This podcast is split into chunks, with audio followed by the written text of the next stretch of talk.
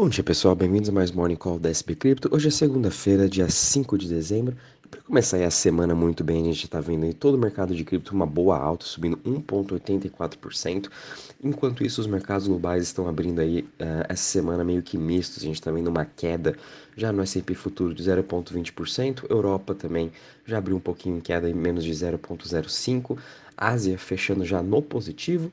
E quando a gente analisa em relação ao Treasury de 10 anos e principalmente o dólar, a gente vê com eles, né, ambos os ativos, continuando caindo. Então isso também está dando aí a entender de que hoje vai ser mais um dia positivo, né? À medida com que os juros continua em queda e também o dólar vem ajudando esses ativos de risco. Lembrando que o dólar já perdeu das suas, das suas máximas há mais de três meses, então até lá ele está em queda. O Treasury também dos Estados Unidos é a mesma coisa, tudo isso também na expectativa aí de que semana que vem o Fed eleve os juros em 0,25 ou meio por cento, dando-se também a entender depois durante a sua conferência de que os Estados Unidos vai estar aí possivelmente pausando essa alta de juros, apesar que ainda tem alguns membros do FONC que eles acham que tem que continuar essa elevação de juros. Então a briga vai ser essa entre eles, né?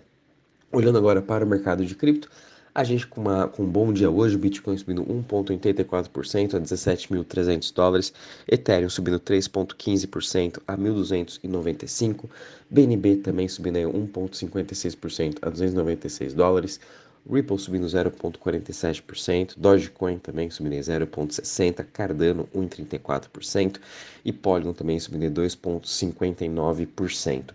Já em relação às maiores altas das últimas 24 horas, a gente está vendo uma recuperação aí da Cronos, da CRO, subindo hoje 15% a 0,07%, seguido de Litecoin subindo 8,36% a 82,98% e ICP, o Internet Computer, subindo 7,89% a 4,48%.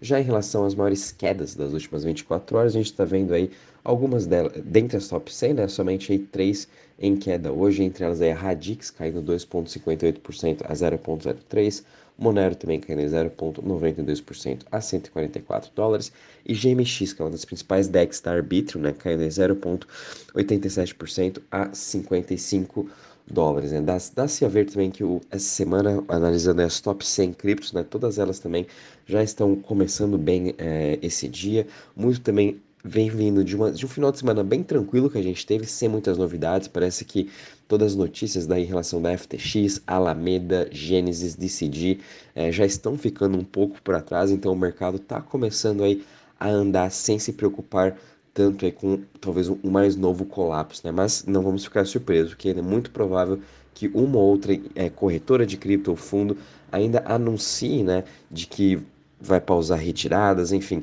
ainda está muito incerto da, de tudo que está acontecendo com a FTX e da Alameda, mas já deu-se a entender aí nessas últimas semanas o que realmente já tinha que ter quebrado, já quebrou mesmo. Bom, pessoal, quando a gente analisa em relação à parte do Crypto Fear Index, a gente está aí com 26 pontos hoje, também está estável, final de semana a gente ficou parado entre esses 26 e 27 pontos. O sentimento de mercado está querendo melhorar e tudo isso também vai depender um pouco aí do cenário macro. Se a gente vai continuar com esse otimismo que a gente está vendo desde as últimas semanas, obviamente cripto vai estar seguindo junto. Quando a gente analisa agora a parte de DeFi em Total Value Locked, a mesma coisa como todas as criptos hoje estão em alta, a gente também está vendo aí uh, os mercados DeFi em alta, subindo 2,11% as chains, uh, até mesmo quando a gente analisa os principais protocolos todos eles tendo um excelente dia. A gente ainda continua vendo PancakeSwap como a maior DEX hoje por Total Value Log, está com uma diferença aí de 30, é, 30 milhões com a Uniswap. E, além do mais, agora a Uniswap, né, diversificando um pouco seus produtos, indo para NFT, quem sabe ela consegue arranjar uh, mais usuários, né, volta aí a ficar como destaque entre as principais DEX.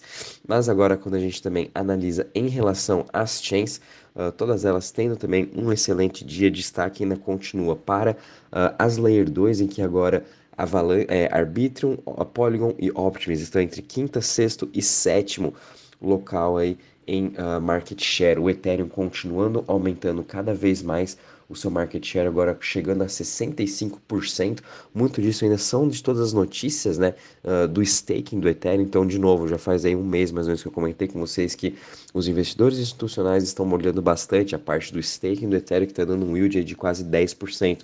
Isso aí se traduz muito claro ao seu market share aí da rede do Ethereum, com chegando a 65%, as pessoas estão continuando, né, fazendo seu staking, que também ajuda aí o preço do Ethereum, por isso que ele está tendo esse alto performance melhor aí até que o Bitcoin, as narrativas por trás do Ethereum continuam muito fortes, né? E quando a gente termina de analisar aqui em relação aos top 20 chains, todas elas com um excelente dia. A gente também está vendo uma pequena recuperação de Solana, em que hoje ela está aí como décima uh, maior chain em relação a Total Value Locked, né? mas a gente ainda continua aí Uh, vendo uma recuperação bem devagar de todo o ecossistema da Solana. Acho que ainda vai demorar alguns meses para a gente continuar vendo talvez uma melhora total. Né? Lembrando que na, na Solana tem a Neon Labs, que é a sua EVM, vai ser lançada agora em dezembro, e também possui o Nitro, que é a Layer 2 nova layer, novo projeto de Layer 2 aí da Solana construído dentro do ecossistema do Cosmos que vai ajudar essa parte de DeFi. Então, mesmo assim, Solana tem grandes narrativas por trás, grandes projetos a serem lançados, né? quando a gente analisa as performances nos últimos sete dias, né? Lembrando aí que o Arbitrum continua sendo o maior destaque, juntamente aí com o Phantom. Phantom é muito da, da questão do André Cronier, em que ele voltou agora, então uh, voltou essa esperança né, dos desenvolvedores aí de estarem uh, lançando seus projetos no Phantom, sem falar também que Phantom tem o seu GitHub, então eles voltaram a dar incentivos aos projetos que estão construindo dentro da Phantom, então isso aí talvez vá ajudar nesse, nesse curto, médio prazo a, a incentivar né, um pouco mais os desenvolvedores a estarem uh, escrevendo seus projetos, lançando seus projetos aí na Phantom. Bom, pessoal, em relação às principais notícias, esse final de semana não tivemos tantas novidades. A gente teve uma notícia bem interessante, lembrando que o Reddit né, continua com seus avatares de NFT, seus avatares colecionáveis né, de NFT. Eles também lançaram um, para a Copa do Mundo os avatares e ontem bateu all-time high novamente aí na criação de novos avatares. Mais de 299 mil avatares foram aumentados ontem na rede da Polygon, né? Chegando agora a um total de 4,4 milhões de pessoas que já possuem seus avatares. Então, tecnicamente, essas pessoas também já fizeram seu onboarding dentro aí da rede da Polygon, já possuem wallet, enfim. É, esse realmente foi o onboarding aí bem mais sucedido que a gente viu por enquanto vindo aí na Polygon. Lembrando também que ainda tem aí o lançamento do Starbucks das NFTs dele, que muito em breve vão estar sendo lançadas somente para os Estados Unidos, então podem também continuando aí a fazer um onboard mais de milhões e milhões de novos usuários. Achei bem interessante essa parte aqui uh, do Reddit, né? Então batendo aí novamente um novo recorde. O último recorde foi em agosto, quando havia já sido lançada essa opção de você mentar e agora aí foi ontem, mas sem muitas notícias do motivo disso, né? Acho que foi uma nova, novas pessoas aí entrando para a rede do Reddit, vendo agora que você pode estar colecionando. Então, imagine isso também quando Twitter, Facebook, Instagram, todos esses aplicativos também de mídia social estarem criando os seus colecionáveis digitais. Então, isso aí a gente só está no começo em relação a essa parte de adoção mesmo dessas grandes empresas.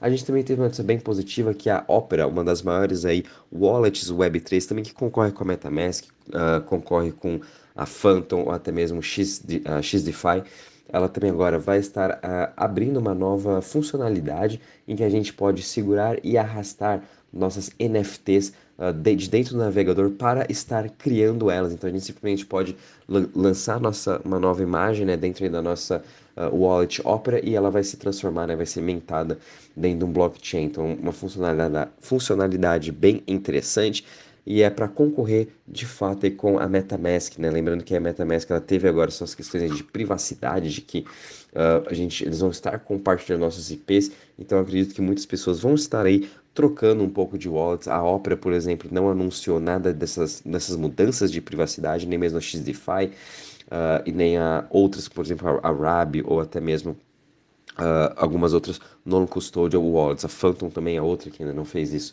Uh, então, isso com certeza a gente vai ver uma rotação um pouco maior dessas partes de wallets, né? Tudo aí por conta de privacidade. Então, mas é interessante ver que realmente os wallets não pararam de se reinventar, estão aí querendo melhorar cada vez mais a experiência do usuário e facilitando também essa o onboard, né? Porque nada mais é que é através da wallet que as pessoas fazem todo esse onboard. Então, cada vez mais que for mais fácil a questão de UX, UI, uh, ter as funcionalidades que a gente precisa tudo na palma da nossa mão, vai ficar bem mais fácil. A gente também teve uma notícia aqui bem estranha, na minha opinião, foi que o ex-CEO da FTX US, o Brett Harrison, que ele saiu lá mais ou menos em junho ou julho ele saiu da companhia, não faz mais parte. Ele agora está querendo levantar dinheiro para no... o seu novo fundo uh, de cripto. Quero ver também se ele vai conseguir aí levantar dinheiro. Então agora está tendo diversas suspeitas, né, de até mesmo, por exemplo, o, o 3AC, né, 3 Arrow Capital, o Suzu, juntamente com o Kyle Davis, também estão aí por isso que eles voltaram à tona no Twitter, que eles estão tentando levantar mais um novo fundo de cripto. Agora tem também o Brett Harrison. Então estão vindo agora essas pessoas aí que deram o rug pull aí no passado, que é voltando para o mercado para tentar levantar mais dinheiro. Vai ser interessante ver se realmente eles vão conseguir ou não, porque realmente uma coisa a gente sabe, né, que essas pessoas, eles conseguem, eles têm bastante contato, então bem possível que eles consigam mesmo levantar aí uh, dinheiro para novos fundos. Mas vai ser interessante o que, que o Brett, quem que vai ser também toda a equipe do Brett em relação a esse novo fundo. E para finalizar, a gente viu agora que a Timex, uma das maiores aí, uh, empresas de relógio, né, de luxo, vão estar lançando uma coleção de 500 uh, relógios personalizados para quem possui Board Ape. Então, hoje aí, mais uma, mais uma vez, as pessoas vão poder estar utilizando aí o seu Board Ape juntamente com um artigo de luxo real, né? Mesma coisa quando a Tiffany fez o seu pingente do CryptoPunks, agora a Timex também está fazendo esse relógio juntamente aí para as pessoas que possuem seus Board Apes, né? Então é interessante que essas grandes marcas também de, de moda, né? Estão é, fazendo essa imersão juntamente com esses novos NFTs de luxo e vai continuar cada vez mais acontecendo. Bom, pessoal, em relação às notícias, é isso mesmo. Você viu que foi um, final de semana aí bem parado. A gente está vendo uma boa movimentação dos mercados, mas, de novo, fiquem atentos à agenda macro, que também ela promete bastante essa semana, bastantes informações aí de dados de inflação, dados de varejo, tanto da Europa como dos Estados Unidos, que podem aí uh, ditar um pouco do ritmo e trazer mais volatilidade, como mesmo a gente viu aí na quinta-feira ou até mesmo na sexta, né? Qualquer notícia um pouquinho negativa vai fazer com que os mercados caiam. Então fiquem de olho também nisso e continuem fazendo seus DCAs, vão aproveitando aí esses preços um pouco mais estáveis, né, que estão aí já meio que lateralizados há mais de meses. É bom é, vocês estarem fazendo seu DCA e sempre tendo caixa aí, pensando no seu longo prazo. Bom, pessoal, qualquer novidade aviso vocês. Um bom dia e bons trades a todos.